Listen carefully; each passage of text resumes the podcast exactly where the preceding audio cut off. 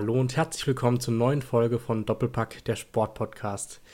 Wie jede Woche begrüßen euch heute wieder Johannes und Sammy und äh, es war ein aufregendes Sportwochenende, besonders wegen einem Ereignis, dem Super Bowl und den haben wir natürlich zusammen geguckt und deswegen die Frage, Sammy, hast du ihn schon verdaut und bist du wieder fit?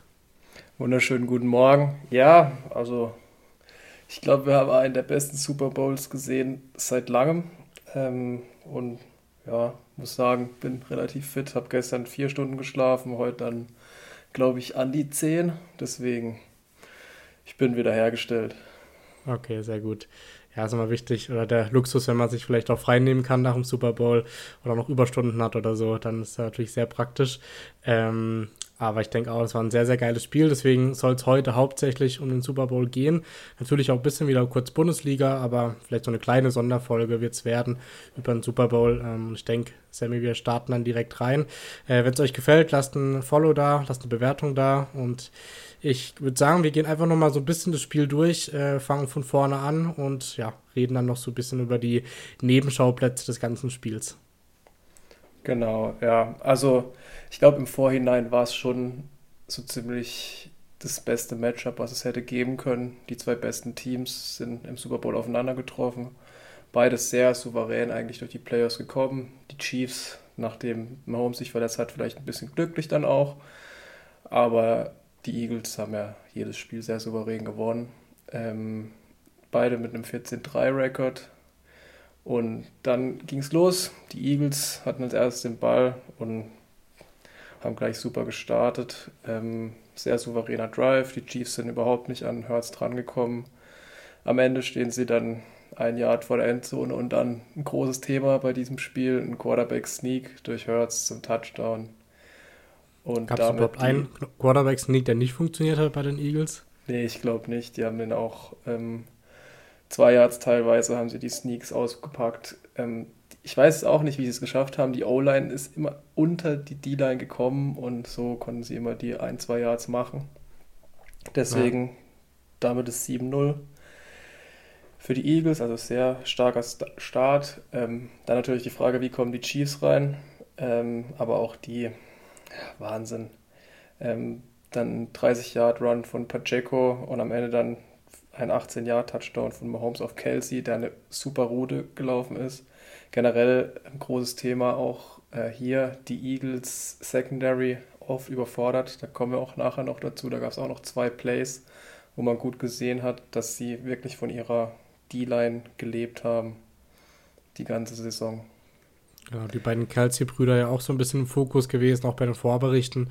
Ähm, dann auch die Mutter sehr oft gezeigt worden äh, die dann mit dem, ich glaube, den Jacke an von beiden Teams äh, dann gehabt. Äh, also, äh, ja, ich glaube, das erste Mal, dass sich zwei Brüder gegenüberstanden im Super Bowl, mhm. oder?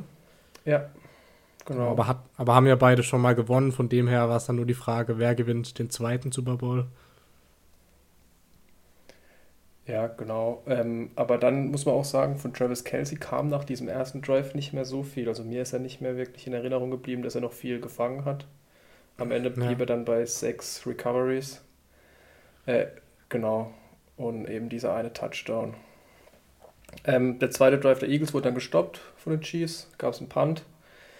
Ähm, dann waren die Chiefs wieder auf dem Feld. Ähm, da gab es eine komische Situation. Mahomes hatte den Ball, wollte einen Shuffle-Pass werfen und der ist ein bisschen schief gegangen, wäre fast intercepted worden. In der Folge gab es dann ein Field Goal von Harrison Butker, der den Ball aber an den Pfosten setzt aus 42 Yards. Und da hat man schon gedacht, das kann was sein, was denen am Ende noch auf den Fuß fällt. Ja, hat auch kurzfristig so also ein bisschen für einen Momentum-Swing gesorgt, weil danach haben die Eagles ja eher so die m, mm, Oberhand gewonnen, oder?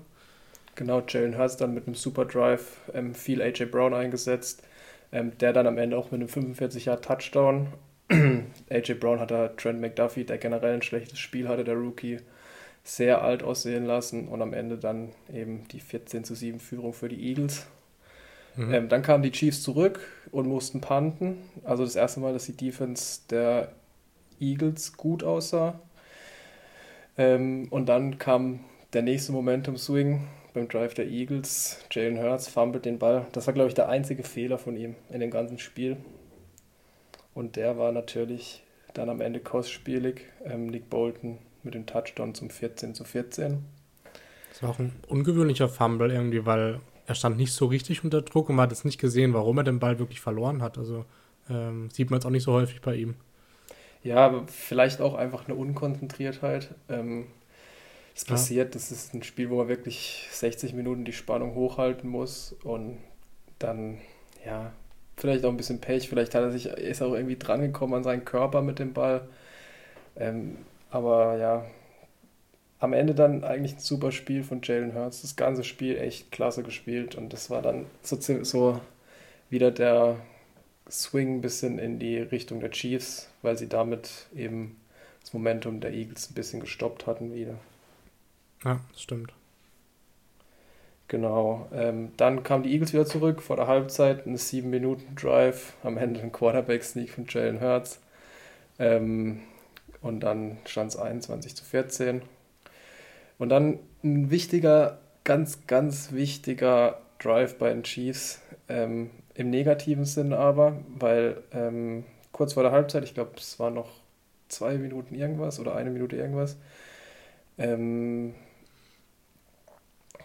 Mahomes will beim dritten und 15 alles rausholen, ist ja eh schon lediert in das Spiel gegangen mit einem High Ankle Sprain und dann kriegt er wieder einen auf den Knöchel, verletzt sich, humpelt, Tränen in seinen Augen.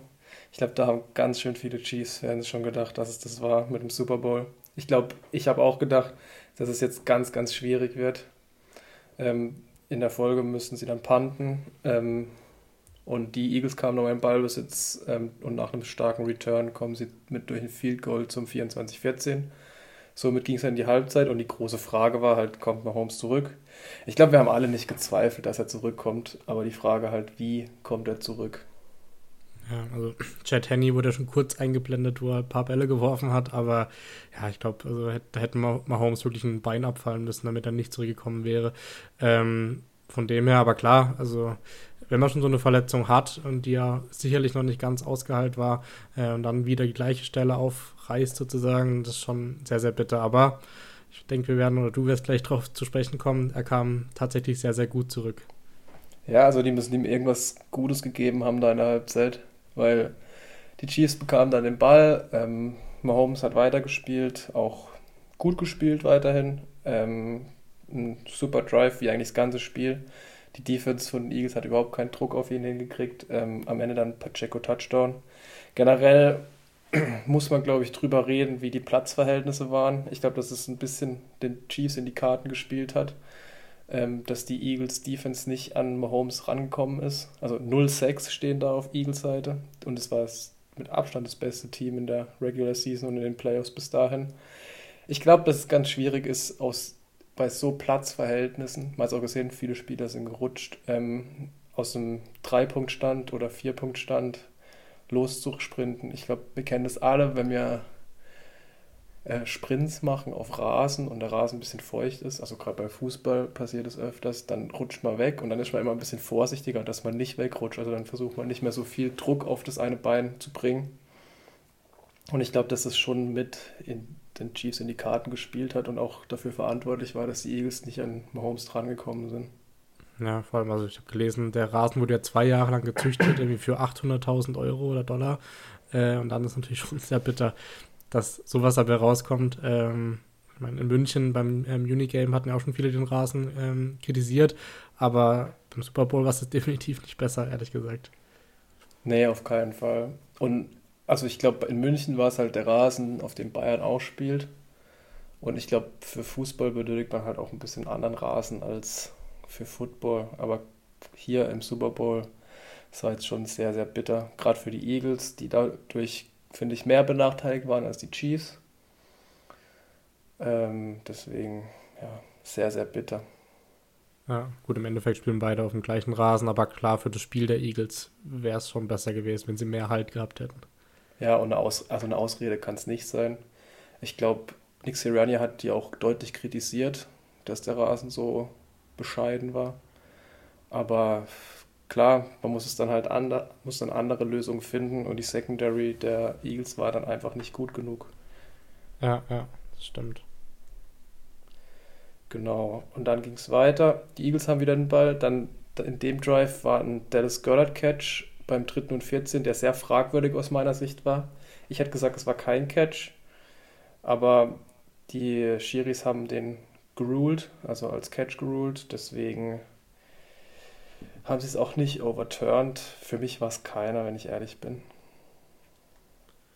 Ja, gut, sie haben, glaube ähm, ging es nicht, oder wurde es äh, nochmal gecheckt oder ging es direkt ja, weiter? Es, nee, es wurde nochmal gecheckt. Das war ja die komische Situation, dass dann ähm, der Ball nicht stimmt. freigegeben war im nächsten Spielzug.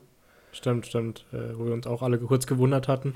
Ja. Äh, aber ja, gut, vielleicht 50-50 Entscheidung, aber ich fand es auch grenzwertig auf jeden Fall. Ja, am Ende steht dann Field Goal für die Eagles, gehen. Hoppla.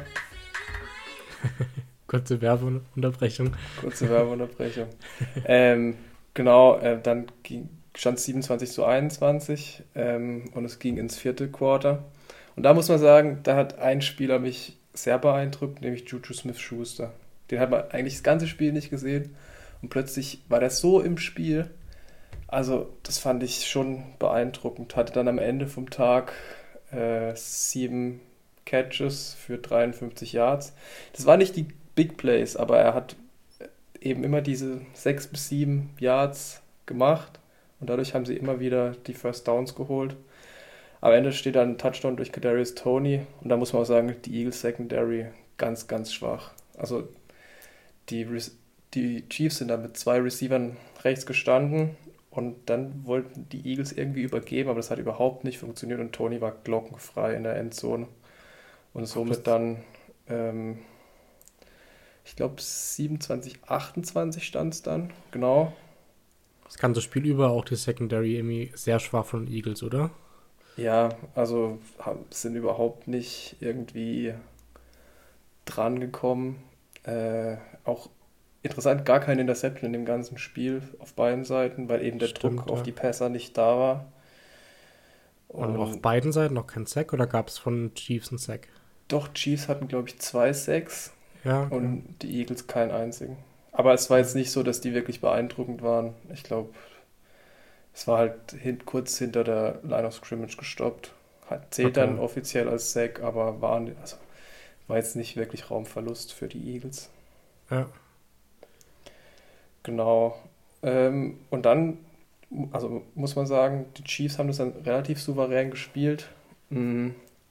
Hatten dann Big Play. Ähm, die Chiefs Defense, dass sie die Eagles gestoppt haben. Dann gab es wieder einen Punt von den Eagles und einen Punt Return, den Kadarius Tony bis zur 5-Yard-Linie bringt. Und das war dann, glaube ich, so ziemlich der. Ich, also, ich glaube, das war das Big Play, was dann den Chiefs letztendlich den Super Bowl auch beschert. Dann nehme ich einen Touchdown durch Sky Moore, das gleiche Spiel wie im Drive davor, nur auf der anderen Seite, links. Ähm, wieder komplette Verwirrung bei der Eagles Secondary. Mhm. Ich glaube, dann danach kommt noch ein Play oder ein First Down, über das wir reden müssen. Äh, und zwar das Holding, was da gegeben wurde. Ähm, äh, dann kommen die Eagles oder? erstmal nochmal an den Ball. Okay, ähm, ja, sorry. ja, genau, ein 50-Yard-Catch von Smith kurz, bis kurz vor die Endzone. Ähm, Quarterback Sneak, Hurts natürlich. Das gleiche Spiel. Generell drei Rushing-Touchdowns von Jalen Hurts. Es sind, glaube ich, die meisten in einem Super Bowl, habe ich irgendwo gelesen von einem Quarterback. Ähm, ja. Die Two-Point-Conversion ist auch erfolgreich, das heißt, es steht dann 35, 35. Und dann haben die Chiefs noch fünf Minuten auf der Uhr. Und spielen das gut, haben dann einen dritten und acht. Ich glaube, also sie waren schon in Field Goal Range und dann gibt es ein Holding von James Bradbury. Ich, aus meiner Sicht, war es ein Holding, was man auf jeden Fall pfeifen kann. Nur, die, es war halt nicht die Linie, die in dem Super Bowl sonst gegeben war. Deswegen schwierig. Sogar Bradbury auf der Pressekonferenz hat gesagt, ja, er hat ihn gehalten und ähm, er hat gehofft, dass er damit durchkommt. Deswegen würde ich sagen, Call vertretbar, aber es hat so ein bisschen, es hat ein bisschen Geschmäckle. Ja, also ich finde, ja, man hätte es auch laufen lassen können. Es hätte definitiv auch Schiedsrichter gegeben, die hätten es laufen lassen hätten. Oder wie du sagst, im ganzen Spiel wurde es vielleicht auch mal zwei, dreimal nicht gepfiffen, sowas. Von dem her, das auf der Eagles-Seite natürlich bitter, aber wie du sagst, wenn der Spieler es sogar selbst zugibt und sagt, es war ein Holding, dann finde ich, kann man auch dem Schiedsrichter keinen Vorwurf machen. Nee, finde ich auch. Genau, und das dann gab es noch drei Plays, glaube ich. Sehr smartes Play von Jared McKinnon, der bis zur 1 läuft und dann auf die Knie geht. Muss man sagen. Ähm, andere wären da reingelaufen, weil sie geil auf den Touchdown gewesen wären. Stimmt. ähm, und so ein 27 Yard Field Goal für Harrison Butker. Der hat natürlich schon eins vergeben. Die Frage, macht er den oder macht er den nicht? Am Ende ist er drin. Dann sind es noch 10 Sekunden für die Eagles, aber da kommt dann nichts mehr raus. Der letzte Wurf verhungert dann und so gewinnen die Chiefs den Super Bowl mit 38-35. Genau, und Mahomes wurde auch äh, Finals MVP, oder? Ähm, ja, zu Recht. Also 21 von 27 angebracht. Nur in Anführungsstrichen 182 Yards, drei Touchdowns geworfen, Quarterback-Rating von 131,8. Das ist schon nicht schlecht. Definitiv. Würdest auf der anderen sagen, Seite muss man. Ja, ja, ja? sorry. Nee, auf der anderen ich, Seite muss man sagen, auch Jalen Hurts mit einer super Performance, ähm, 27 von 38 angebracht, 304 Yards geworfen, ähm, ein Touchdown geworfen und 103er Passer-Rating. Ähm, natürlich der Fumble, der ein bisschen da im Weg steht, aber ich glaube, die Eagles haben eine gute Zukunft vor sich. Ja, definitiv. Also ich glaube, das wird nicht das letzte Mal gewesen sein, dass wir die im Super Bowl sehen, wenn sie so äh, daran anknüpfen können. Ähm, ich wollte dich nur kurz fragen, ob du denkst oder insgesamt sagen würdest, äh, die Chiefs auf die ganze Saison gesehen ein verdienter Super Bowl-Sieger? Ich hätte, also auf jeden Fall, sie haben eine super Saison gespielt. Ähm, die Eagles hätten es wahrscheinlich ein bisschen mehr verdient, weil sie souveräner waren.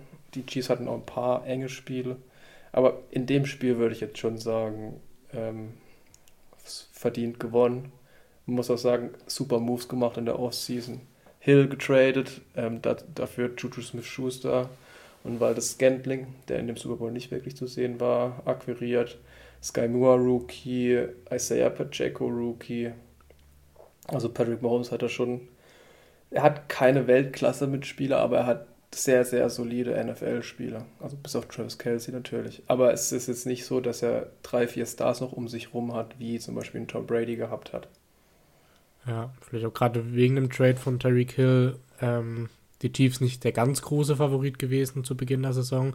Aber wenn man halt einen Mahomes als Quarterback hat, glaube ich, ist man immer äh, damit Favorit. Ähm, und haben ja gesehen, dass er im Endeffekt auch äh, der Unterschiedsspieler dann war über die ganze Saison. Ja, auf jeden Fall. Und auch ja. eben ein wahrer Anführer für das Team, wie er sich durch die Verletzungen ähm, durchgekämpft hat. Jetzt hat er ja gesagt, er hat sechs Monate frei, da kann er sich ein bisschen ausruhen. Aber ja. auch den Vertrag, den er bekommen hat, ich glaube, es hat kein Spieler mehr verdient als Patrick Mahomes. Ja, ja, das stimmt. Auch sehr, also einfach ein sehr, sehr sympathischer Typ, muss man sagen. Ja, ja definitiv. Ähm, Gut, dann wollen wir vielleicht noch kurz über ein paar Nebenschauplätze sprechen. Sammy, was meinst du zur Halftime-Show? Rihanna war da ja am Start. Wie ist da deine Meinung dazu?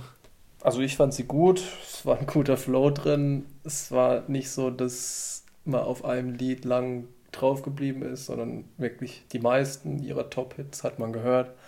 Ich fand sie wirklich gut. Auch die Show an sich mit diesen Plattformen, die da hoch und runter gezogen wurden.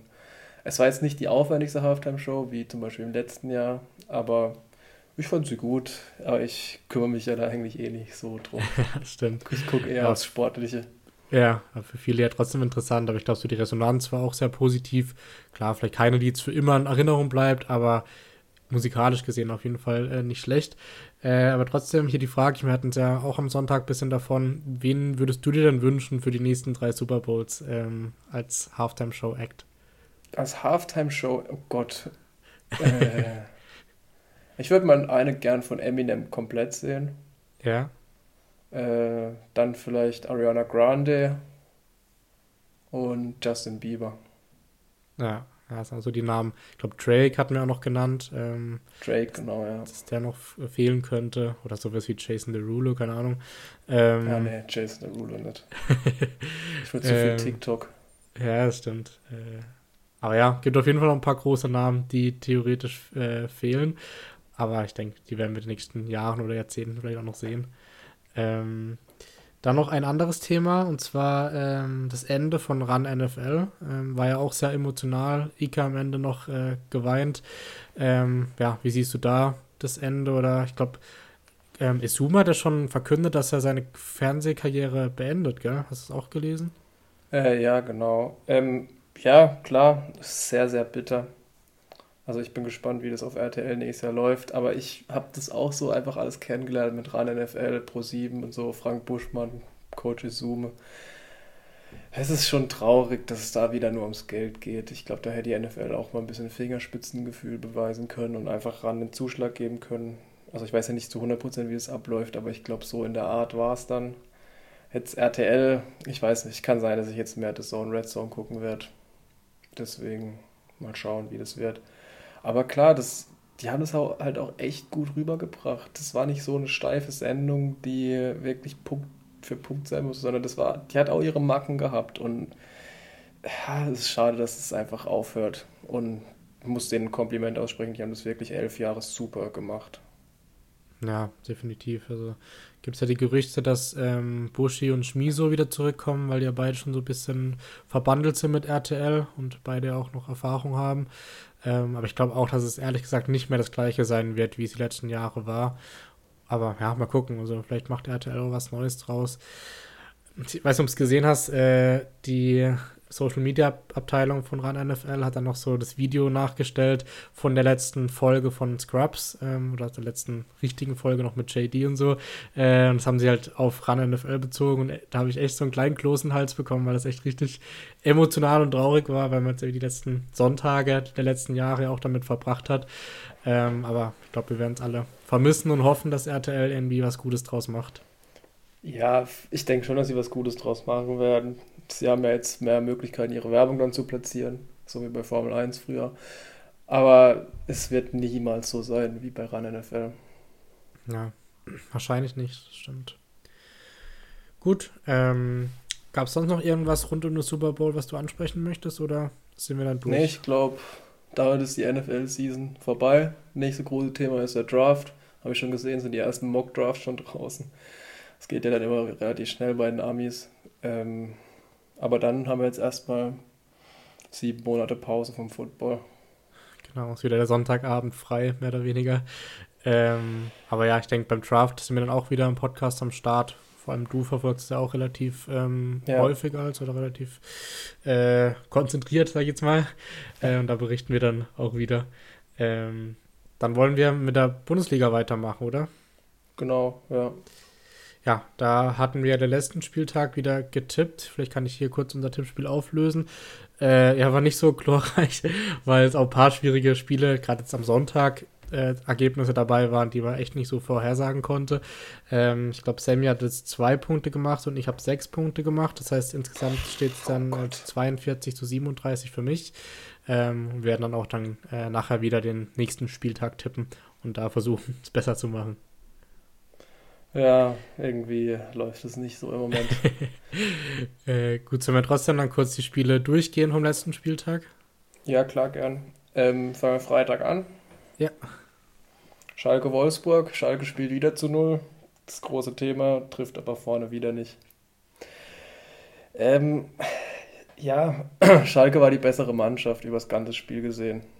Sehr auffällig für mich da Michael Frei, der echt einen guten Job macht also richtiger Bulle da voll drin, genau das, was Schalke braucht, der Bälle festmacht, der auch torgefährlich ist, leider bis jetzt noch nicht getroffen. Aber also für mich ein super Transfer, den Schalke da getätigt hat. Ja, definitiv. Ich glaube, wir können uns echt nur wiederholen, was wir letzte Woche gesagt haben, weil eigentlich wieder dasselbe. Jens hinten bringt echt Stabilität rein. Ähm, vorne ähm, wieder Salazar ist zurück, der auch wieder ein bisschen mehr Offensivpower mitbringt. Äh, konnte noch nicht jetzt irgendwie ein Tor der Vorlage ummünzen, aber trotzdem ähm, geht der Trend weiter nach oben für Schalke. Aber muss auch dazu sagen, dass Wolfsburg erneut sehr schwach war. Ja, bei Jens muss man sagen, hat den Elfmeter verschuldet in der achten Minute, den Arnold dann an Pfosten setzt. Es war ein Elfmeter, keine Frage. War ein bisschen unglücklich, weil er halt, wenn man genau auf, die, auf den Fuß tritt, beziehungsweise ja, das Bein trifft von ihm. Ähm, generell, Schalke war hart im Spiel, also hat wirklich viele Zweikämpfe gewonnen, viel harte Zweikämpfe geführt, genau das, was man als Absteiger braucht. Ähm, hat am Ende dann 20 zu 8 Schüsse. Also Wolfsburg war eigentlich gar nicht wirklich existent. Also ich kann mich an keine Großchance außer dem Elfmeter von Wolfsburg erinnern. Ja, ich glaube auch nicht. Das, also der positive Trend, den Wolfsburg eigentlich hatte, ist jetzt wieder zunichte gemacht worden. Ich glaube jetzt vier Spiele sieglos, wenn man den DFB-Pokal mit einberechnet. Ja. Ähm, genau, und Schalke hat eigentlich die große Chance dann in der 90. Minute gehabt, aber der Vorteil wird abgepfiffen. Das ist für mich auch wieder absoluter Schwachsinn, was die Schiedsrichter dieses Wochenende generell gemacht haben. Und da im Besonderen, weil ich verstehe es nicht. Man lässt alles laufen, jegliche Abseitsposition, wo der Stürmer acht Meter im Abseits steht. Und das pfeift man dann ab. Ich kann das nicht nachvollziehen. Ja, ich erinnere mich auch an ein Abseitstor von Schalke, wo man wirklich bei der zehnten Einstellung des äh, VARs nicht gesehen hat, ob es wirklich Abseits war oder nicht. Und ich finde sowas dann, dann nicht zu geben, finde ich irgendwie auch sehr fragwürdig. Ja, das war das Tor von Kral, gell? Ich glaube, ja. Also es war für mich war es gleiche Höhe, ehrlich gesagt. Also. Ja, das ist, ich weiß auch nicht, das ist ja nicht automatisiert. Da legt ja der vierte Schiedsrichter oder beziehungsweise der VAR diese Linie an und zu 100% kann man das dann auch nicht sagen, ob das abseits ist oder nicht. Ja, Für mich war es auch gleiche Höhe. Mich hat mich dann auch verwundert, dass es zurückgenommen wurde. Also ohne die Linien hätte ich das nicht gesehen. Ja, safe nicht. Ich bin ja sowieso kein großer Freund von dem VAR, deswegen. Für ja. mich schwachsinnig, aber ja, das ist halt das Pech, was man dann auch hat, wenn man da unten drin steht. Das stimmt. Bin gespannt, ob Schalke nächste Woche wieder 0-0 spielt, aber ja, sie müssen halt mal anfangen, vorne Tore zu schießen. Und die auch ja, zählen auf jeden dann. Fall. Ja. Gut, äh, dann ist bei mir Bayern gegen Bochum das nächste ähm, Match. Ja, es, es, war eindeutig, aber war jetzt trotzdem keine glorreiche Leistung der Bayern, oder? Nee, es war ein Arbeitssieg, ein Pflichtsieg. Gehen, also haben das Spiel eigentlich im Griff, generell muss man sagen. Gehen dann eben in Führung durch einen Riesenpatzer von Janko, der da den Rückpass auf Riemann spielen wird. Der zeigt ihm sogar an, dass er ihn nach links haben will und dann kommt da so ein Pestle. Ich weiß nicht, was es war. Weiß nicht, was er sich dabei gedacht hat. Ähm, und dann Müller eben mit dem 1-0, typisches Müller-Tor, schießt erstmal noch Riemann an, der Ball prallt zurück und Müller schiebt dann mit links ein. Äh, dachte mal kurz, er verkackt es noch, aber klassisch Müller ja, dann doch noch irgendwie rein. Irgendwie Müller, Müller der ihn dann eh immer rein. Ja. Ähm, und dann, Bochum war dann am Anfang der zweiten Halbzeit besser, hat dann die beste Chance durch Hofmann gehabt, einen Kopfball. Aber dann kam Kingsley Coman rein, macht dann, glaube ich, vier Minuten nach seiner Einwechslung das Tor, äh, tunnelt da Riemann und in der 73. Minute dann Gnabry, der von Janko gefoult wird, schießt dann auch den Elfer und damit ist 3-0 und dann kamen dann auch noch Leute wie Ibrahimovic und Tell, also dann war es eher Schongang. Am Ende haben sie dann 3,7 zu 0,3 Expected Goals, also schon ein sehr souveräner Auftritt. Muss man, ja. also es hat sich nicht so angefühlt, aber das war schon sehr, sehr souverän, was die Bayern da gespielt haben. Ja, gut, hatten wir auch Glück, dass von Bochumer gar nichts kam. Vielleicht gegen stärkeren Gegner während dem Tag ja, vielleicht mehr äh, schief gehen können, aber trotzdem, ja, es war auf jeden Fall souverän. Man passt sich da ja auch immer so ein bisschen dem Gegner dann an. Wenn du merkst, von dem kommt nichts, dann. Das ist wie beim Darts. Das will schon machen. Ja, genau. genau. Ähm, ja, da sehen wir ja dann am ähm, ja, heute Heute äh, Abend. Genau, heute Abend. Ich dachte, wollte sagen morgen, aber heute ist schon. Äh, gegen Paris, großes Spiel. Ähm, wollen wir, können wir vor, nachher vielleicht auch noch ganz kurz drüber sprechen. Ja, wir können auch jetzt schnell drüber Oder sprechen, jetzt, ja, ich. Von mir aus Macht gerne. am meisten Sinn. Ähm, ja, Mbappé ist im Kader, spielt. Es wird Messi ein, auch. Es wird ein hartes Spiel für die Bayern, glaube ich. In Paris. Puh, Was denkst du? Also 50-50-Match. Ja. Ich glaube, ich glaube, heute wird tatsächlich ein bisschen langweilig, weil ich glaube, keine Mannschaft will sich wirklich Blöße geben und Fehler erlauben. Deswegen boah, könnte schon ein bisschen zähes Match werden heute Abend. Ja, so ein klassisches 1-1 oder so, wo echt am Ende beide noch offen lassen wollen fürs Rückspiel, aber ja, das wird trotzdem ein geiles Match, allein wegen den Spielern. Wenn die alle spielen, dann ist allein deswegen ja schon gut zum Schauen. Ja, klar. Nee, ich glaube, wenn Bayern, Bayern wird ein 1-1 unterschreiben und dann daheim spielen. Glaube ja. Da hätten sie nichts dagegen. Das stimmt, das stimmt. Ja, äh, sind wir mal gespannt und drücken den München die Daumen. Ähm, dann hatten wir noch das Baden-Württemberg-Derby, äh, und zwar Freiburg gegen Stuttgart. Und hier gewinnt der SC durch zwei Elfmeter-Tore von Grifo 2 zu 1. Genau, ja. Stuttgart hat sich ja da wahnsinnig über den Schiedsrichter aufgeregt, aber für mich waren das zwei Elfmeter, die man eigentlich direkt hätte pfeifen müssen. Stegemann braucht da noch zwei Minuten in der Video-Area, also eigentlich muss er das sehen. Das ist genau das Thema. Das sind halt auch im richtigen Spiel hätte er die wahrscheinlich nicht gepfiffen und Freiburg hätte zweimal keinen Elfer gekriegt. Ja, wobei das eine, also das war safe irgendwie fünf Minuten gefühlt, wo es angucken muss. Äh, dann ist halt die Frage, ob's, weißt, ob man da den Videobeweis einschalten muss, wenn er sich so lange nochmal anschauen muss. Oder war es für ja, dich muss so er, klar? Muss er ja gar, also für mich war es ein klarer Elfmeter. Ja, äh, stand von, also es kam auf die Einstellung drauf an, wie man es gesehen hatte fand ich. Also. Ja, aber aus der, aus der Stegemann es gesehen hat, war es ein klarer Elfmeter. Auch wo ja. er stand. Okay. Deswegen, ich weiß nicht, was er da, was er da noch sehen wollte. Ein Treffer ja. gab's, Sagadua weit weg vom Ball. Doan fliegt dann halt ein bisschen, also er nimmt es schon gut an. Aber ja, ich glaube, das war vielleicht auch das Problem so ein bisschen. Aber, aber wenn er ihn trifft, dann ist halt ein Elfmeter. Ja. Aber war definitiv wieder keine Werbung für einen Videobeweis. Nee, auf gar keinen Fall. Aber der Pechvogel natürlich Sagadu, der überraschend für mich in der Startelf stand nach Benderis. Dafür Mafropanus nur auf der Bank saß. Auch bei Freiburg Roland Schallei zurück, durch das das auch Schree jetzt Kreuzbandriss hat. Ja. Und bei Stuttgart war dann auch noch Bredlo für Müller, der mit Magen-Darm nur auf der Bank saß ähm, im Tor der aber auch ein gutes Spiel gemacht hat, muss ich sagen. Vielleicht auch eine Möglichkeit, dass Müller mal länger draußen bleibt, weil der ja auch nicht so die glücklichste Figur diese Saison macht. Das stimmt, ja. Ähm, Stuttgart geht eine Führung durch einen Sonntagsschuss von Fürich, ähm, wo die Freiburger eigentlich auch keinen Bock hatten zu verteidigen. Da war ja. überhaupt kein Druck auf ihm. Ja, ja, stimmt. Und dann eben die beiden Grifo-Elfmeter, die relativ souverän waren, vor allem der zweite.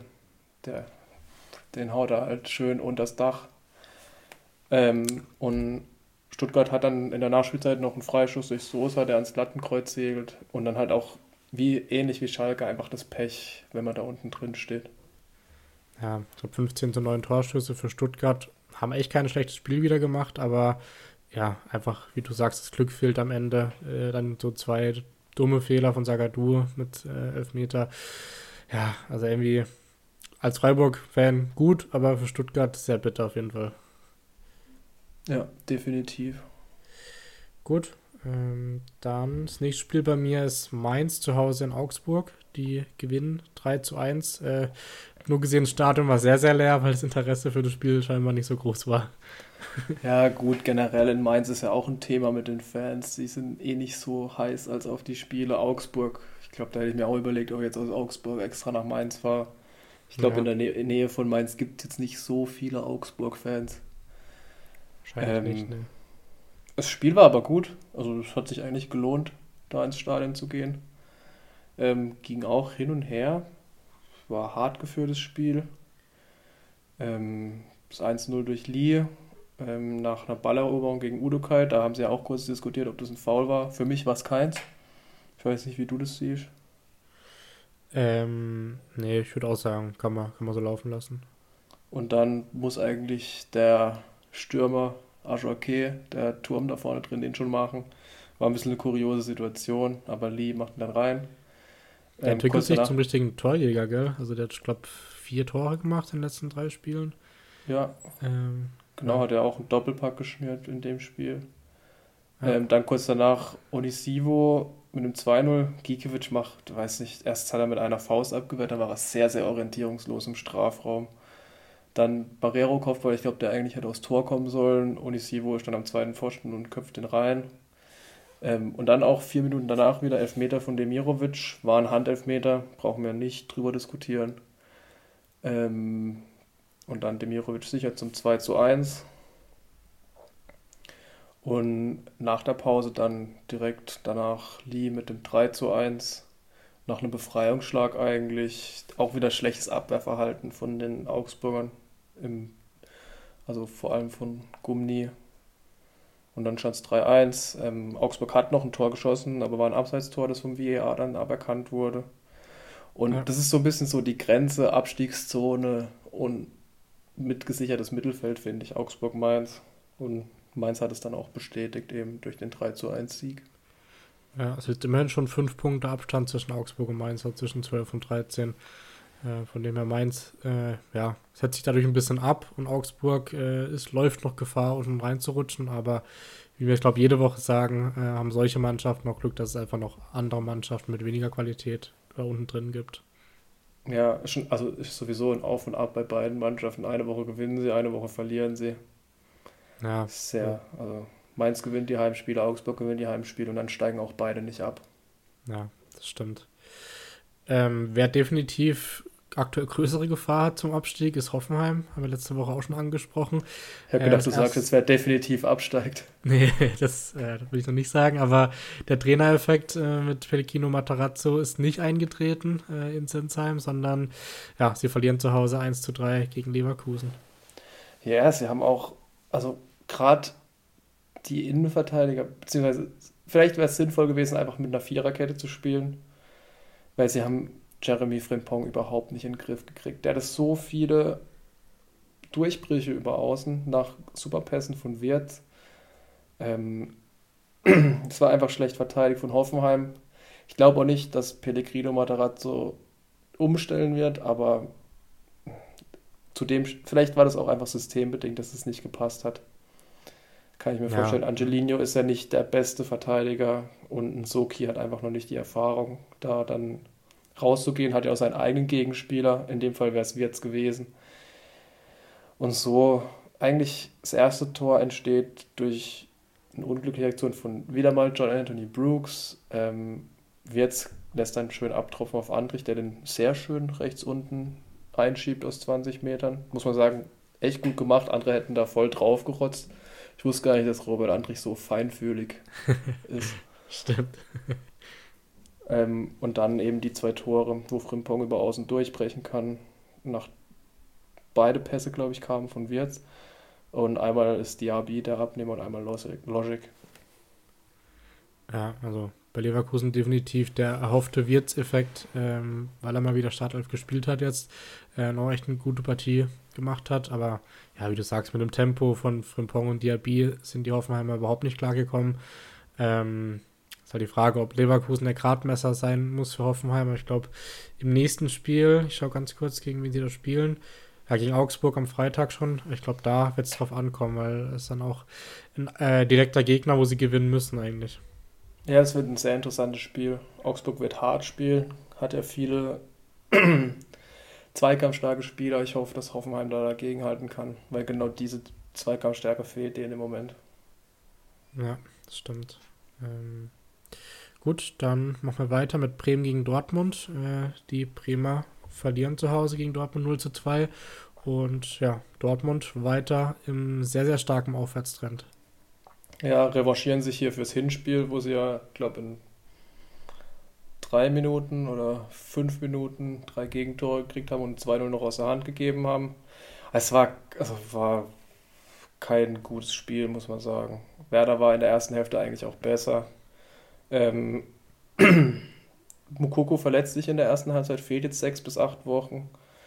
Ähm, und in der zweiten Halbzeit kam dann Bino Gittens, trifft dann gleich nach einem doppelten Doppelpass mit Schlotterbeck, der sich zum MVP der Saison entwickelt in der Rückrunde.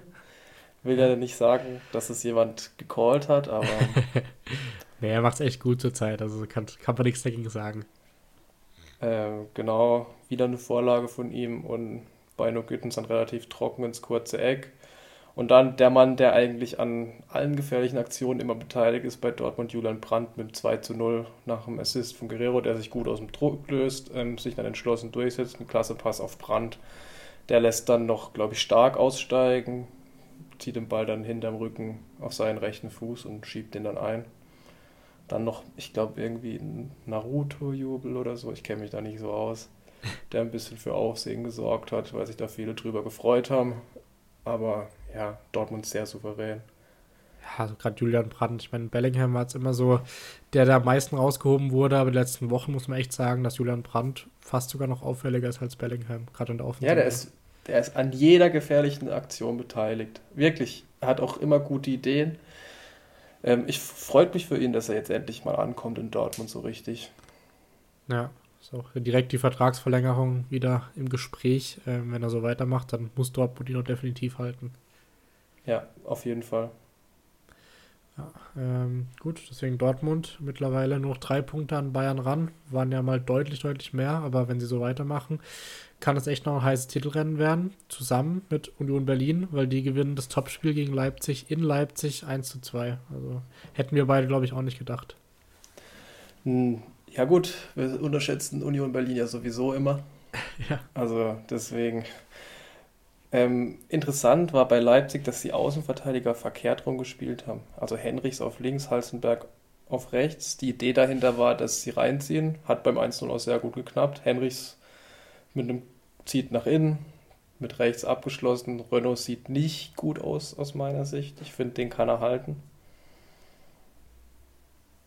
Ja, ja, äh, das stimmt. Ähm, der anderen Seite, ich weiß nicht, ich habe das Spiel nicht gesehen. Wie war Leiduni? Ich glaube, der hat sein Startelfdebüt auf Seiten von Union gemacht. Äh, wie hast du ihn gesehen? Ja, der hat wirklich gut gespielt. Auch sehr hart. Ähm, ich glaube, das, was Union braucht, ähm, ein Kämpfer. Also technisch okay. jetzt nicht der versierteste, kommt auch, sieht, sieht man auch nachher noch bei einer Aktion. Aber ähm, ja, guter Transfer, würde ich sagen. Fand ihn auch bei der WM schon relativ gut. Okay, ich glaube, Juranovic hat ja auch äh, auf rechts gespielt für Trimmel. Also da haben sie ja Ja, der, der ja. gefällt mir auch sehr, sehr gut. Ich glaube, mit der Dreier- bzw. Fünferkette, das liegt ihm gut, kann gute Flanken schlagen.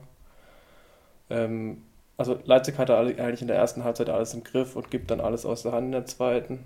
Die haben dann auch wieder getauscht, Henrichs wieder auf rechts, Halstenberg wieder auf links. Ähm, nach einer Ecke dann im Rückraum Haberer mit einem Traumtor. Ich weiß nicht, hast du es gesehen? Also wirklich Wahnsinn. Trifft er den Ball perfekt, knallt ja. die Marschen. Dann ich bin irgendwie überrascht, weil in, in, Freiburg hat er nicht so häufig seine Qualität gezeigt, aber irgendwie in, bei Union läuft es ein bisschen besser für Haberer. Ja, da, bei Freiburg gab es halt auch nicht die Position, die er gern spielt und die gibt es halt in dem System von Urs Fischer. Diese Achterposition, 8 ja. Schrägstrich 10 bei, bei Freiburg hat er ja immer so Mittelstürmer oder Sechser gespielt. Sie sind, glaube ich, nicht so gelegen. Das stimmt, ja. Ähm, deswegen ist immer auch, glaube ich, trainerabhängig, wie ein Spieler performt. Ähm, dann in der 72. Minute Handspiel von Simakar. Weiß nicht, was er sich dabei gedacht hat. Ein kurzer Aussetzer gehabt. Und Robin Knoche trifft per Elfmeter. Ist der Einzige, der Elfmeter trifft, glaube ich, bei Union. Ich glaube, die anderen haben alle verschossen, sowohl Becker als auch Sibachö. Ja, ich glaube, wenn er sobald, also so, solange er weiterhin trifft, glaube ich, darf er auch weiterhin schießen. Ja, auf jeden Fall. Hat er auch, glaube ich, in der Europa League zwei Stück schon verwandelt gehabt. Zwei wichtige. Ja, Insofern, Robin Knoche sind auch Qualitäten, wo ich eigentlich nicht gedacht habe, dass er die hat. Echt so. Und dann kam eine Situation, wo ich mich wieder extrem aufgeregt habe über den Schiedsrichter, beziehungsweise über den VAR. Ähm, hoher Ball, Leiduni will den mit der Hacke spielen, also er geht über ihn drüber, will ihn da mit der Hacke spielen. Und Werner steht zwar im Abseits, aber für mich ist es dann eine neue Spielsituation. Für mich wurde das Tor zu Unrecht aberkannt. Ich weiß nicht, ob du die Situation gesehen hast. Äh, nee, tatsächlich nicht. Okay, also Werner steht halt im Abseits. Ähm, der Ball kommt hoch Richtung Leiduni, hinter ihm steht noch Leite und Leiduni versucht ihn dann hinterm Rücken mit der Hacke zu spielen, also mit so ausgestrecktem Bein. Ja. Trifft den leicht und der Ball geht dann zu Werner. Und in der Folge entsteht dann das Tor durch Paulsen. Aber es geht ein bisschen. Also der Angriff, es ist zwar der Angriff, aber es geht noch so 30 Sekunden, bis das Tor entsteht. Okay, Für mich war das okay. eine neue Spielsituation und, und zu Unrecht der Videoassistent da eingegriffen. Also, okay. ich weiß nicht. Wie gesagt, die Schiedsrichterleistungen sind fragwürdig gewesen an dem Wochenende mal wieder. Am Ende hat dann Paulsen noch die Großchance um 2 zu 2 nach einem Schlagerkopfball, aber sie kriegen den Ball nicht über die Linie und so bleibt Union auf Platz 2 der Liga. Ja, also mittlerweile glaube ich, müssen wir auch aufhören, sie unterschät zu unterschätzen, äh, weil sie ist einfach nur ein Punkt hinter Bayern, was halt extrem stark ist, auch gerade mit dem Kader und so. Ja, also ich, ich bin gespannt, wie es jetzt in der Europa League läuft gegen Ajax. Aber ich traue denen eigentlich dazu, weiterzukommen. Ja. Genau, zu Dortmund haben wir noch kurz äh, vergessen zu sagen, dass die am Mittwoch gegen Chelsea spielen. Und mhm. ich würde sagen, tatsächlich da im Moment, kann man sagen, der Favorit sind, weil Chelsea ist nicht mehr das, was sie zum Zeitpunkt der Auslosung vielleicht waren. Äh, weil bei denen läuft es nämlich gar nicht. Also ich sehe da echt gute Chancen für Dortmund. Oder wie siehst du das? Ich auch so in den Top-Form. Ähm, Chelsea wird noch nicht so richtig eingespielt sein, weil die ja viele neue Gesichter bekanntlich haben. auch eben unerfahrene Spieler, die zum Teil noch nie in der Premier League gespielt, äh, in der Champions League gespielt haben. Deswegen bin mir sicher, ziemlich sicher, dass Dortmund da gewinnen wird. Genau, die durften ja auch teilweise nicht, nicht alle nachnominieren, sozusagen für die Champions League ähm, Chelsea. Von dem, ich glaube, Aubameyang haben sie sogar abgemeldet und damit sie dann Mudrik äh, zum mhm. Beispiel anmelden konnten. Also, ja, also, ja, ich glaube, für Dortmund kann es nicht besser laufen. Ähm, für Chelsea könnte es besser laufen. Von dem her sehe ich da alle Chancen. Ja, definitiv. Aber wird trotzdem ein sehr, sehr spannendes Spiel. Ja, auf jeden Fall. Ähm, genau, da hatten wir am Sonntag noch zwei ja, außergewöhnliche Ergebnisse. Und zwar gewinnt Hertha 4-1 gegen Gladbach und äh, Köln gewinnt 3-0 gegen Frankfurt. Vielleicht beides, was wir nicht gedacht hätten. Ja, bei Hertha, die ja jetzt umgestellt auf eine Dreierkette mit vollem Erfolg, muss man sagen. Martin Dada ist da reingerückt. Der schießt dann aus 2-1 mit einem Traumtor aus 25, 30 Meter mit links, rechts oben in den Winkel. Ja, ich bin links Geburtstag. Ich, ich weiß gar nicht, wie das geht. Also, den hat er überragend getroffen. Äh, der Papa Paul Dada saß auf der Tribüne, hat es so hingenommen mal, würde ich sagen. Ähm, sonst Gladbach eigentlich in Führung gegangen durch Elvedi, aber dann nichts mehr von ihm zu sehen. Ein Gang kam dann in der 30. Minute mit dem 1-1 und dann zwei Trash-Time-Tore von Scherhand und Luke Bacchio. Aber Sandro Schwarz bringt jetzt endlich mal die Spieler, wo eigentlich schon die ganze Zeit gefordert wurden. In Gang kam Dardai, auch Scherhand dann eingewechselt. Insofern, ja, Expected Goals 3,0 zu 0,5. Insofern, das ist wirklich bockstarker Auftritt von Hertha, den man so nicht erwarten konnte. Aber ein verdienter Sieg. Also ich frage mich echt, was mit Gladbach passiert ist. Gerade so Tyram beispielsweise äh, völlig untergetaucht in den letzten Spielen. Da kommt gar nichts mehr. Player spielt nicht mal mehr. Also alles Spieler, die in der Hinrunde noch echt äh, ja, aufhorchen, aufhorchen haben lassen bei Gladbach. Aber ja, wenn die so weiterspielen, sehe ich schwarz für irgendwelche europäischen Ambitionen bei Gladbach. Ja, und für mich, also wenn sie noch ein, zwei Spiele verlieren, glaube ich, könnte es auch einen Trainer kosten. Vielleicht, also mit, mit der Leistung auf jeden Fall, ja. Ähm, ja, bei Frankfurt wird es erstmal nicht den Trainer kosten, weil die haben jetzt mal einen Ausrutscher ähm, erlauben können, sage ich mal. Ähm, verlieren aber 3-0 gegen Köln. Äh, ich glaube, du hast gesehen das Spiel. Ähm, mhm. Kannst ja mal was dazu sagen, woran es gelegen hat. Ja, sehr schlechtes Spiel von Frankfurt. Auch kaum Chancen. Eine von Kolumani, wo Schmitz dann im letzten Moment noch verhindert. Dann wieder eine Situation, Hand. Für mich war es ein Handelfmeter von Martel. Nach einem Eckball geht er da mit der Schulter wieder den, glaube ich, klären, bekommt wieder einen Oberarm. Wäre für mich ein Elfer gewesen für Frankfurt. Aber auf der anderen Seite dann konsequent von Siebert. Auch Butter ähm, kriegt einen Ball an die Hand bei eigentlich unnötig. Ich weiß gar nicht, wie er das geschafft hat. Ähm, Siebert bleibt da bei seiner Linie, gibt den auch nicht. Insofern war es für mich okay. Aber für mich, ich hätte, glaube ich, eher beide Elfmeter gegeben. Und dann in der zweiten Halbzeit ähm, scharfer Freistoß von Keins, den Hübers verlängert ins lange Eck zum 1-0. Dann äh, Eckball Frankfurt, den sie ein bisschen verdaddeln. Skiri klärt da, dann schnell über Meiner und Adamian. Adamian dann eigentlich 1 zu 1 auf dem Torwart, verdattelt es dann, aber Skiri, der dann mal schnell 95 Meter hingelegt hat, ist dann mit dem Kopf da zum 2 zu 0. Und dann nochmal ein Eckball, Skiri Direktabnahme nach dem Eckball. Ähnlich wie Haberer, nur ein bisschen näher am Tor ähm, zum 3 zu 0. Und Köln gewinnt verdient und Köln ist auch echt in einer guten Form, haben, glaube ich, die letzten fünf oder sechs Spiele nicht mehr verloren. Also auch von denen bin ich echt beeindruckt, wie Baumgart das macht, mit einer Mannschaft, die eigentlich eher unten mitspielen würde, aus meiner Sicht. Ja, ja das stimmt. Ähm, ja, ich glaube, aus, aus, Frankfurter Sicht kann man sich mal sowas erlauben. Sind es zwar abgerutscht auf Platz 6, aber immer noch äh, ja, drei Punkte nur weg von Dortmund. Ähm, nee, drei Punkte, ähm, fünf Punkte auf Dortmund, aber zwei Punkte auf Freiburg. Ähm, ja, die spielen ja dann nächste Woche gegen Neapel in der Champions League. Das heißt, haben sie noch ein bisschen Zeit, sich wieder zu erholen ähm, von der Niederlage jetzt. Aber ja, Köln echt stark. Also gerade Skiri hat er dich auch gefreut in Kickbase, der so ein bisschen ja. den Spieltag gerecht, gerettet hat. Ja, das stimmt.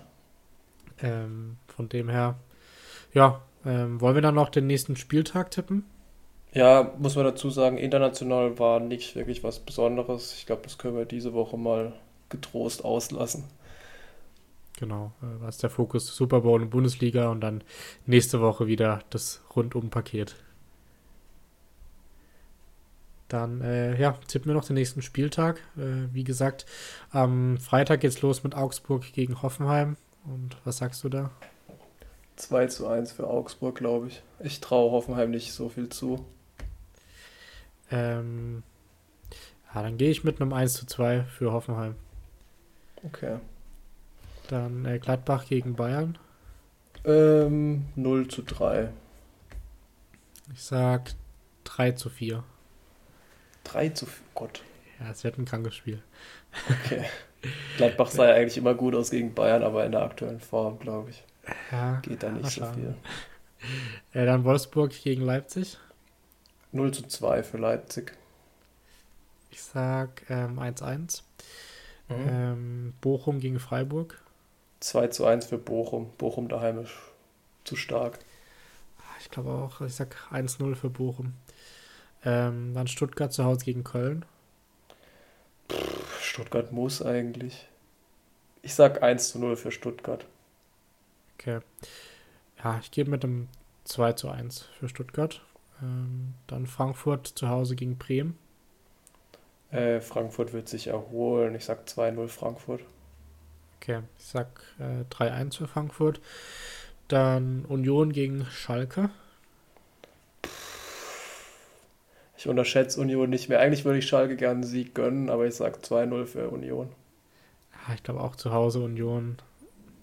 Ja, ich glaube, es wird 1 0 für Union. Ähm, dann Dortmund gegen Hertha. Ich glaube, Dortmund wird ein bisschen rotieren. Hertha hat sich jetzt ein bisschen gefangen. Ich sage 1 zu 1. Okay. Ich glaube trotzdem, dass Dortmund das macht und geben mit einem 2-0 für Dortmund. Äh, dann noch am Ende Leverkusen gegen Mainz. Puh. Ich sag 2 zu 0 für Leverkusen. Ja, ich glaube auch, ich sag 3-1 für Leverkusen. Mainz auswärts immer schwach. Ähm, gut, dann schauen wir, ob wir diese Woche besser lagen. Ähm, oder nächste Woche besser gesagt.